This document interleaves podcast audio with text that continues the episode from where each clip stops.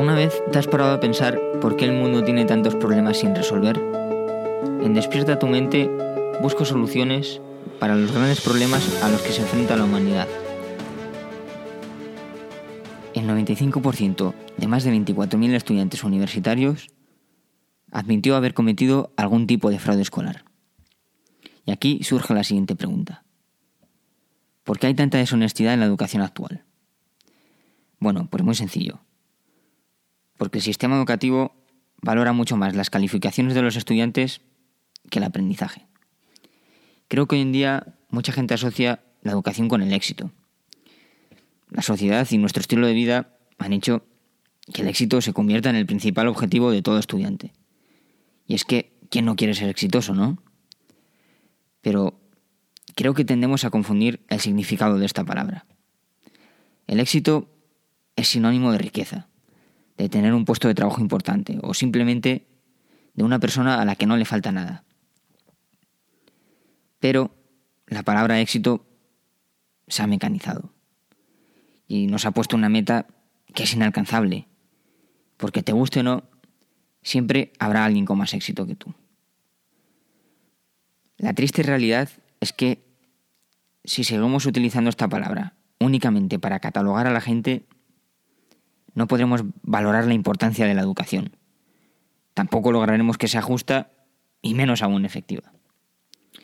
Bueno, antes de empezar a analizar el sistema educativo vigente, me gustaría decir que la humanidad debería de estar muy orgullosa. Y es que la educación ha mejorado cuantiosamente desde sus principios. En el año 1820, solo el 12% de la población mundial sabía leer y escribir. Hoy, el 86% lo hace. Y esto se ha logrado gracias a la globalización y al implemento de las tecnologías en las aulas, lo que ha hecho que se mejore mucho la eficiencia y la productividad de cada estudiante. Aunque todo esto es cierto, creo que el sistema educativo actual tiene muchos fallos, y algunos, desde mi punto de vista, son muy fáciles de resolver y se producen principalmente por culpa de la conciencia colectiva. ¿Qué es la conciencia colectiva?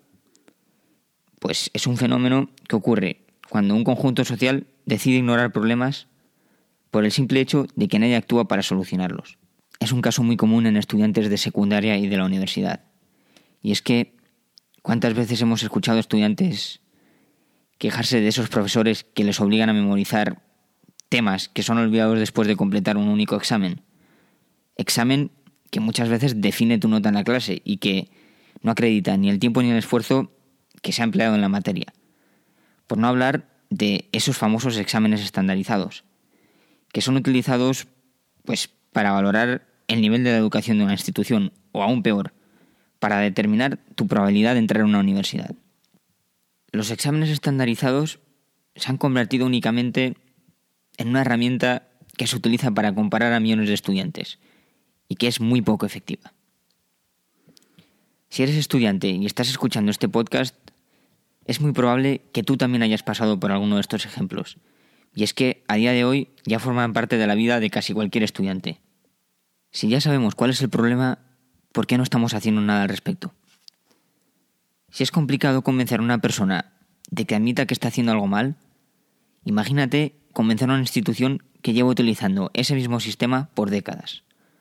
O aún peor, dile a un gobierno que el único método que tiene de recolectar información básica sobre el nivel de su educación no funciona. Esto es casi imposible.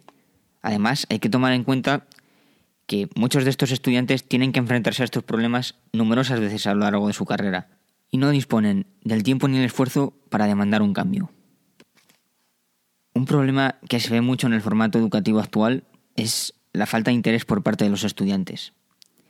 Y es que las aulas deberían de ser lugares donde los alumnos se sientan apreciados, donde se instigue la curiosidad y donde se valoren los intereses y las capacidades de cada individuo. Sin embargo, las aulas se han convertido en lo opuesto. Son lugares sin matices ni acordes, lugares con escasa motivación y donde solo se practica la educación estandarizada y lineal.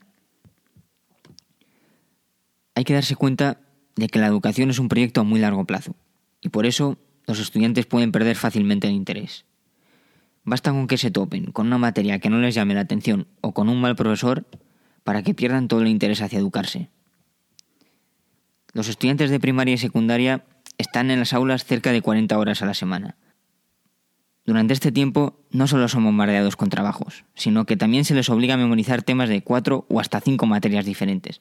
Ah, pero eso sí, todo esto no pasa en las aulas. Se les exige que utilicen parte de su tiempo libre para memorizar cosas que muchos de los estudiantes consideran irrelevantes. Y además a esto se le suma un estrés académico constante. Escuchar y resolver los problemas de todos los estudiantes es muy importante si queremos mejorar el sistema educativo.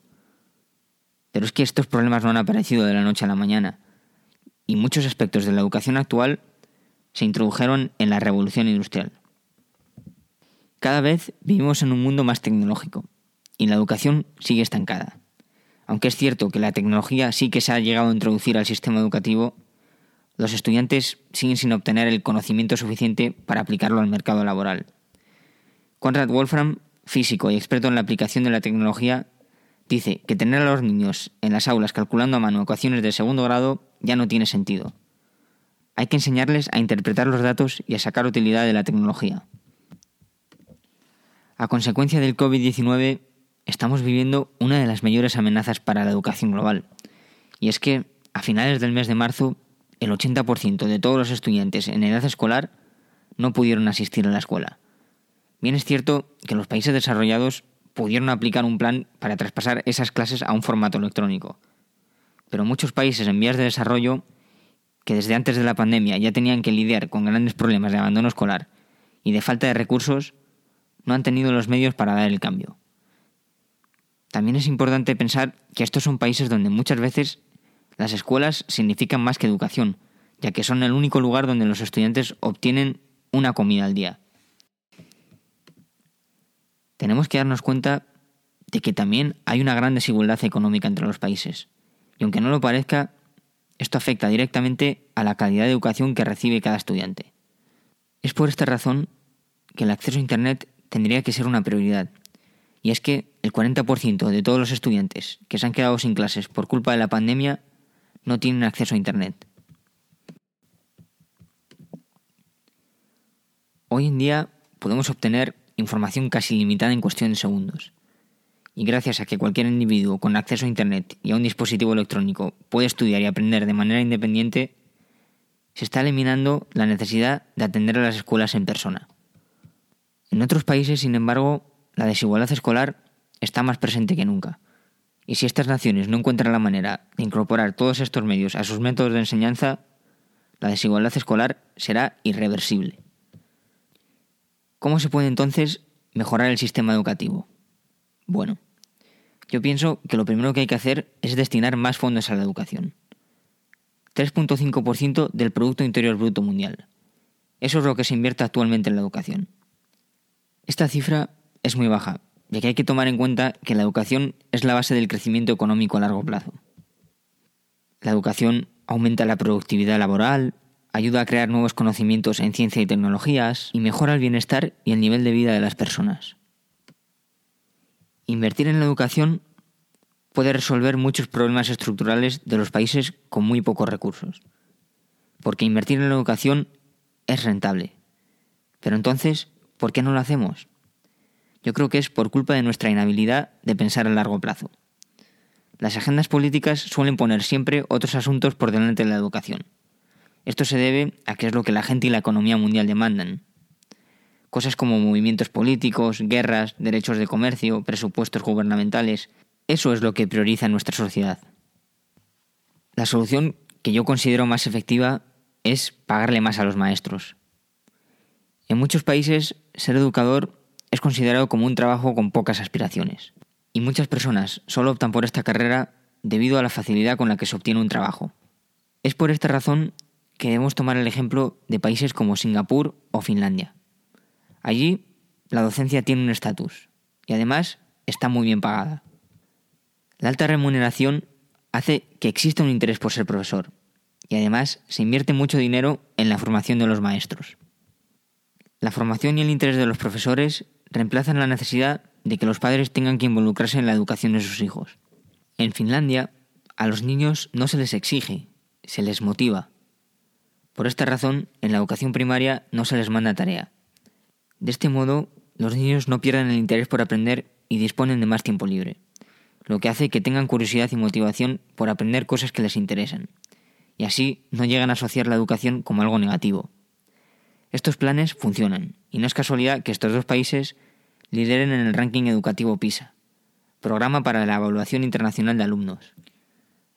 Para que todo esto funcione a una escala global, es de vital importancia que se le dé valor a la educación y que se destinen muchos más fondos a la formación y al bienestar de los profesores. También hay que potenciar el talento de cada estudiante. Y esto solo se puede lograr si aumentamos el número de clases especializadas desde una temprana edad. También es importante que le demos más valor a la creatividad de los estudiantes. Materias como el arte o la música deberían de obtener más reconocimiento y no ser catalogadas únicamente como asignaturas secundarias. Hay que crear más equidad en la educación. Todos los estudiantes deberían de tener las mismas oportunidades, sin tomar en cuenta su situación económica.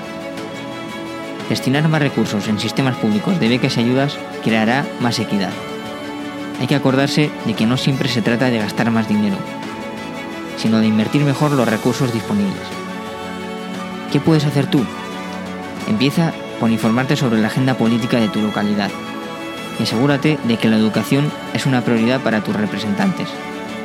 Infórmate sobre la distribución de los recursos en tu sistema educativo y asegúrate de que tu comunidad valora la educación. Recuerda que hay que apostar por una educación justa, actualizar la formación actual y conseguir que se integre al mundo empresarial. Muchas gracias por prestarme tu tiempo y no te olvides de despertar tu mente.